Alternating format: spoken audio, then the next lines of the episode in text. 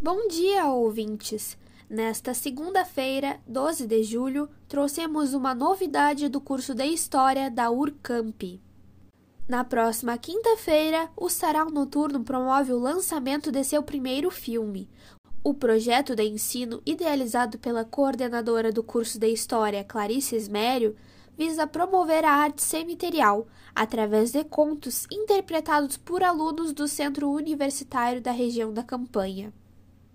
O espetáculo, que é desenvolvido há 13 anos, utilizou do período de distanciamento social para inovar sua forma de fazer arte.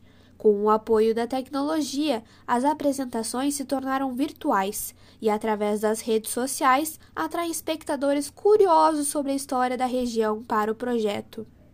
A estreia será nesta quinta-feira, às 20 horas, e é possível assistir através de seu canal no YouTube, Sarau Noturno. Alana Portela, para a turma de Jovem Aprendizes.